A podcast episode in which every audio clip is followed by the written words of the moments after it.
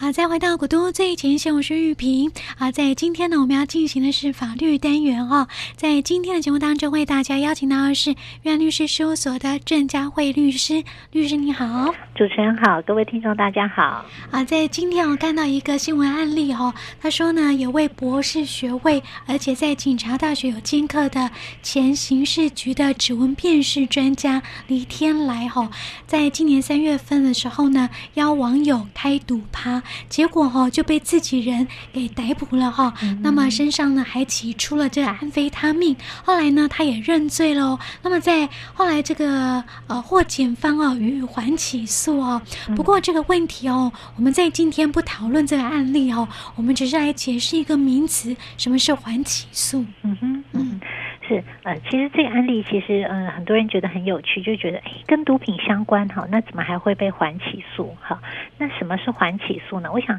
呃，我们先简单讲一下，其实大家对于刑事案件应该都有一定程度的了解，就是知道说，哎，我们如果今天犯了这个刑事案件，那检察官会开始侦查阶段。侦查以后，他如果说呃认为这个犯罪嫌疑重大，那他们就会起诉，那就会进到了法院做审理哈。那呃大家都知道说，诶，进到审理以后，其实都很担心这个会被抓去关。那其实这时候就会觉得，如果有一个缓刑很好。所以其实大家对于缓刑都有一定程度比较呃有了解。那其实会忽略掉，其实我们有一些案件，他可能不是重大哈，那非严重，那或者是说呃他是有机会这个做悔改的时候，那我们也会例外的给他一个就是暂时不起诉的啊一个这个状况，我们叫做缓起诉，就是暂缓起诉的这个程序。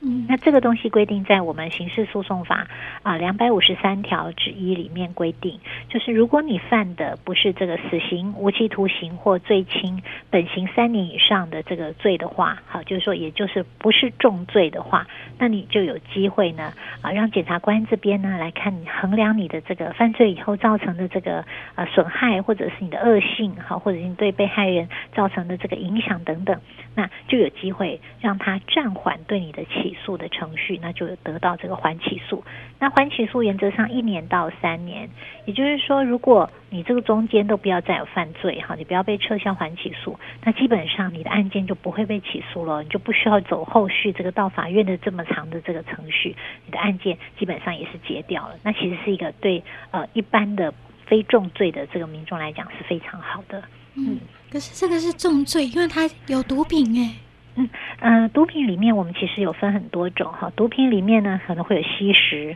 那可能会有持有，会有转让哈。那在最重的就是贩卖。那呃，我们今天提到的这个案例呢，它其实就要看喽。他有说了，他这个被抓到的时候，他有吸食。好，那呃，这个顺便来讲一下，如果是吸食的状况，我们其实现在在毒品危害防治条例里面，如果你是初犯，好，那原则上呢，他会给你这个呃，先去送观察乐戒，也就是说，他先给你进到一个这个戒治场所里面。那现在目前会在看守所里面，哈，那他有一个戒治的一个地方，那他就会给你做一些观察，也就是说，你一开始会签观察乐戒，如果你没有在这个继续使用毒品的这个症状况的话，那么你这个时候就可以获得一个不起诉处分。那或者是说，你观察乐戒以后呢，认为说，哎，你可能大概这个呃这个戒瘾的状况还有一些程度，还需要再进一步，那会给你送这个戒治。那如果你戒治也过了，那也有机会获得这个不起诉处分。好，也就是说，如果单纯的吸食，它原则上是有机会的，不会一下子就给你判刑。那另外一个就是说，呃，那这个案子里面呢，其实我们看到。所以它应该就不是单纯只有吸食这么这么样一个轻微的情况。那我们有看到这个呃介绍里面有大概讲到说，诶，他可能身上呃，因为这个是我们看报载了哈。那报载里面大概有讲到他可能持有一些的这个毒品，所以我在猜他可能另外还有涉犯有持有这个二级毒品的状况。如果他是安非他命的话，所以他如果是持有的话呢，呃，那照目前的状况呢，他的这个。呃，持有的状况，他其实是跟吸食是不同的罪名，那么就有可能会因此啊多涉犯了毒品危害防治条例里面十一条啊。如果你是持有毒品的话，它会一个两年以下的有期徒刑。那如果你的持有毒品净重在二十克以上的话，甚至是六个月以上五年以下。但是不论是啊这个重量哈有没有超过二十公克，原则上呢，它大概还不是重罪，也就是它是有可能啊会是可以。以符合我们刚刚讲的，就是缓起诉的这个阶段。所以我在猜，在这个案件呢，呃，他应该是同时有吸食，那么同时也有持有这个毒品的状况，所以他在这个持有的部分呢，应该就有被缓起诉的这样的一个机会。嗯，可是哦，他是警察人员哈、哦，他有点知法犯法哈、哦，嗯、这个不是在一般的社会道德或是在法律当中不会有那种，呃，就说你知法犯法，因此我要给你判更重更重的罪吗？确实啊，没有错。我们一般人呢，你受的这个教育啊，那么你造成的危害哈，你的学识品性这些也是会并同考量。所以，我们其实在这个缓刑的时候呢，啊、呃，缓起诉，对不起，缓起诉的时候呢，它其实会并同考量你的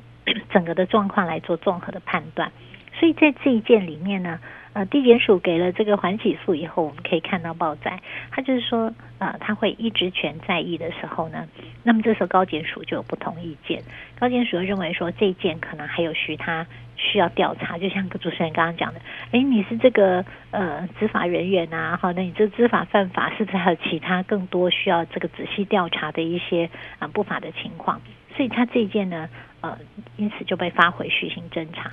所以。呃，这也顺便讲到说，我们一般如果这个缓起诉的时候，那告诉人不服怎么办？哈，就是说我们今天去提告诉，那以往都觉得要不就起诉，要不就不起诉，结果现在多了一个缓起诉。那我们刚刚讲了，缓起诉原则上一年到三年，如果他都没有再犯错，没有被撤销缓起诉，他的案件也是结掉了，那告诉人其实还是有可能不满。所以告诉人对于这个缓起诉，他其实如果不服的话，其实也是可以在收到这个缓起诉的十日之内，好，那提起这个再议。所以这也是他的一个救济的方法。嗯，是。那我刚刚看到一个名词哦，这个缓起诉好像又分成是单纯的缓起诉哦，跟负负担缓起诉这两个部分哦，这两个部分有什么不一样的地方吗？嗯是没有错哈，有些人会觉得说，你看像我们刚刚主持人也会觉得，哎，他这个执法人员，他就缓起诉，感觉好像是有这个重重拿起，轻轻放下的感觉哈。那所以其实呢，我们在缓起诉，因为基本上还是要给这些呃，他毕竟是有一些犯法行为哈，那所以要给他一些警惕。所以我们其实对于这个缓起诉是可以附加一些呃。这个呃遵守的一个行为，那这些行为呢，包括比如说，如果你是被害人，你可能要道歉，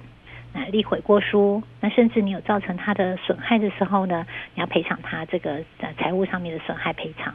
那甚至有的时候他不一定有被害人，他可能呃是我们的公益受损害。那这个时候呢，呃，比如说我们现在有一些酒驾哈，那酒驾比如说他这个不一定是呃这个有真的造成人员伤亡，可是他还是一个一个错误的行为。那所以这时候你可以这个向被害人支付相当数量的这个呃，或者是向公库，就是向国家来给付一定比例的这个金额。好，那甚至还会有，比如说我们像刚刚讲的啊，你可能会有其他的一些呃需要去做戒治的治疗，去做精神的治疗，甚至一些心理辅导，啊甚至还会有的时候会有一些劳动服务。就是会呃四十小时以上，那两百四十小时以下的一些劳动服务，所以这些是配套的。他其实是会看你的每一个个案状况，那来呃要求你做一些应该要遵守的行为。嗯，是。那我想问哈，就是缓起诉哈，他是检察官认定的呢，还是说他由那个被告他是可以去争取的呢？这个一定很多人很关心哈。其实原则上呢，呃。被告他也可以提出来你希望的，比如说啊、你可以跟检察官来沟通，就是说我希望给我缓起诉，那我愿意缴交多少的，比如说跟国库支付多少的金额，那甚至说我愿意这个赔偿被害人多少的金额哈。那呃，其实最近大家应该比较也有常常听到，我们有一些呃。比较大笔的，像呃前一阵子那个博弈教父哈陈英柱，不知道大家有没有印象？他的这个赌博罪的部分，那甚至呢，他当时他的这个赌博性的这个网络 被抄的时候，那、呃，他其实涉犯赌博以外，他也涉犯了一些洗钱防治法。那他就愿意缴交很高额的呃八点五亿的这个支付国库金额来换取给他缓起诉，所以这个金额非常高。实际上我们历年来都有一些案件，像呃一百零二年，其实那时候大家有印象的话，英业达集团的创办人，他那个时候有个炒房案，那他很妙，他其实呃他的那个炒房就是说他用人头哦去买了一些这个专案的住宅，那这个专案住宅你要有一定的条件才可以，而且他一人只限一户，所以他就找了二十二个人头来啊，那就去配置的是专案住宅，然后还领了一些租屋的这个呃。津贴，那其实后来就被认为你是用这个炒房的诈欺案，就是诈欺了这个这个部分。那所以他那件案子，一百零二年是用四千两百万就要支付国库四千两百万的发这个金额来换取这个还起诉，所以是蛮高的。那一百零六年的时候，那阿元肥皂大家有没有印象？嗯、阿元肥皂其实他他其实他申请这个呃肥皂哈，它其实。啊，我们在化妆品卫生管理条例里面是有规定，就是你必须要一个合法的工厂哈，有申请许可工厂才能够这个生产制造。那结果他可能中间这个工厂有换的时候，他来不及啊去申请合法的工厂制造，所以后来呢，他也被认为啊有违反这个化妆品管理条例哦，所以他那件案子他用一千万去换取这个缓起诉。那其实我们有发现，历年来这个金额慢慢变高了。就是说，有一些案件，呃，它虽然不是重罪，但是实际上呢，它可能呃是社会瞩目案件，那会给我们大家很多的一些这个影响。所以，其实我们这个缓起诉金额，呃，其实我们发现不低。但是实际上，我们要讲的是说，所以我们可以发现，只要不是重罪。那其实大家是有机会来争取缓起诉，所以变成是说，呃，重点就是要有悔过哈。那重点是要能够好好的跟检察官做一个沟通。其实是有机会的。嗯，要写悔过书吗？这几个刚刚我们讲这个瞩目案件，我们是没有看到报载有没有写悔过书哈。但是我想他们支付这么高的金额，我想他他的意义应该呃跟悔过书是一样的哈。因为实际上你要缴交这么高的金额来讲哈，不过不不只是这个四千六啊，或者是六千万，甚至有这种上亿的哈。其实这种东西，我想你如果没有一定的这个这个诚意，或者一定愿意要这个。处理的诚意，我想这个可能也很难拿得出来啊。对啊，可是我想了解，就是说他拿出这些金额哦，你看都上千万的左右的那种罚，嗯、算是罚金这样子哦。他是由检察官去判定说你要罚多少钱呢？还是他主动愿意拿多少钱出来的呢？啊、是这个都有可能。呃，我们也有碰过，就是。呃，也许在这金额提的时候，那我们只是跟检察官争取说，我们希望能够，比如说我们跟国国库支付这个金额以后，换取这个缓起诉。那这个金额有的时候会是检察官提，有的时候是会是呃被告我们就会先主动来提出说，我觉得我大概多少的金额我能够负担。好，那有的时候，比如说，呃，也许被告他自己主张说我十万块我可以负担，那也许检察官认为可以了。那那就没问题，但是有的时候检察官也会认为说，哎，也许他觉得你这个这个犯行，或他觉得你的不法所得，好，他觉得可能还要再提高。那有些时候检察官是会当庭就会跟你说，大部分的时候呢，嗯，这个金额大概都会先沟通啊，因为嗯，基本上你的这个金额是附带的一个条件嘛。好，我们刚刚就说你要在这个缓刑期内把这个金额缴交掉，所以如果呃事前没有先沟通，其实有的时候。你的这个期限到了，你金额没有缴完，那你的缓起诉会被撤销，那变成你你的程序还要接续的走，其实也没办法达到他要的目的哈。所以呃，其实这个金额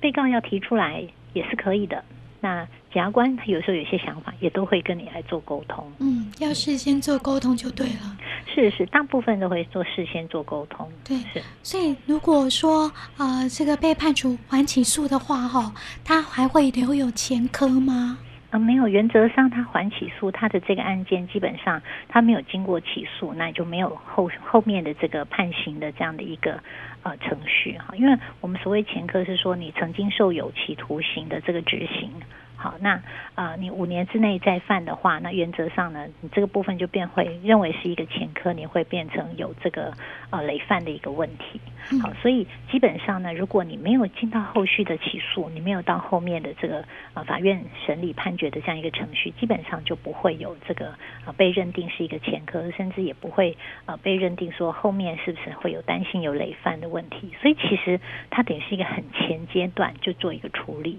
好，所以我们觉得。啊，这是一个呃，我们觉得也是一个非常可行的一个呃，解决你的这个诉讼和甚至来来表示你的悔意的一个一个方式。嗯，我知道，所以这缓起诉主要是希望说可以呃让被告可以自发性的悔过，然后预防再次犯罪就对了。是没有错，因为其实。呃，缓起诉对，像我们刚刚这样讲哈，它基本上你不需要再去走后面很长的这些诉讼的程序，你也不用再担心说万一检察啊法官有不同的见解。好，所以其实呃，我觉得一般如果检察官愿意跟你来讨论是不是缓起诉，可能支付公益金，或者是说悔过书给被害人这个呃补偿或者是损害赔偿。我觉得基本上大部分的被告都会很愿意接受，因为基本上这是一个让他很快速的，不需要有这么长的一个诉讼的呃一个期间的一个方式。嗯，但是刚有说到说哈，缓起诉不代表没有变数哦，它其实还是可以撤销的哦。是没有错。嗯，所以他如果会撤销缓起诉，是因为什么样的状况呢？对，如果你在缓起诉期间之内，你有更犯罪。好，就是说，你还起诉的期间之内呢，你又去做了其他的这个犯罪的行为，那当然你的这个还起诉就会被撤销。那或者是说呢，你在这个呃还起诉的期间之前，你有曾经犯了其他的罪，结果你在缓起诉当中，那被宣告了这个有期徒刑以上的这个刑，好，那这时候你也会被撤销掉。那另外一个就是说，我们刚刚讲的这些啊。附带的你要执行的东西，比如说悔过书啊、道歉呐、啊，或者是说跟国库支付一定的金额，或者你必须要去做戒治治疗，你没有去的，好，或者说你要服这个义务劳务的，你没有去的，这些没有符合到你该履行、该遵守没有做到的话，都会被撤销掉缓起诉。所以啊、这三种状况就是特别要注意哈，不然的话，你的这个好不容易争取到的缓起诉就会被撤销掉。嗯，那撤销掉之后，他的刑责会不会更重？呃，应该会是被认为他饭后的这个回忆啊，可能会被在这个地方来做一些考量。好，他的这个原本我们的量刑轻重啊，本来考量的就是你造成的社会的危害，造成的的这个被害人的危害以外，还有一个考量就是你饭后的态度。好，所以如果你曾经有经过缓起诉，结果你被撤销了，如果是因为该遵守没有遵守的事项，那可能会在呃认定你是不是有饭后有回忆的这个部分，我想可能就会因此造成一个不良的印象。嗯，对。但是如果真的很不小心呢，就是说很不小心没有履行缓起诉处分的一些内容哦，譬如说忘记寄这个悔过书等等之类的哦，这样，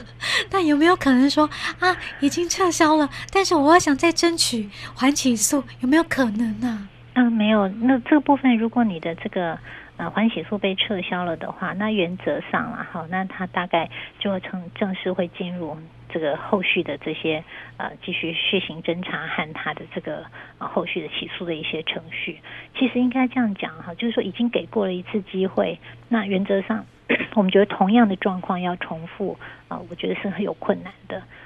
那所以我们还是要请这个呃民众就是要多多珍惜啊，如果可以争取到缓起诉的时候，这些东西呃就是必须都要尽快去做遵守。其实我们比较常见的是。呃，他有一些这个公益罚款，好，那可能没有缴交足，因此被撤销掉缓起诉的，好，或者是说啊、呃，你有其他犯罪行为，结果你在这个缓起诉期间还受了徒刑以上这个宣告，这样子被撤销掉缓起诉。如果是这样的情况的话，其实他后续接续的这个呃这些诉讼的这些程序呢，其实呃我们会觉得啦，大概再再去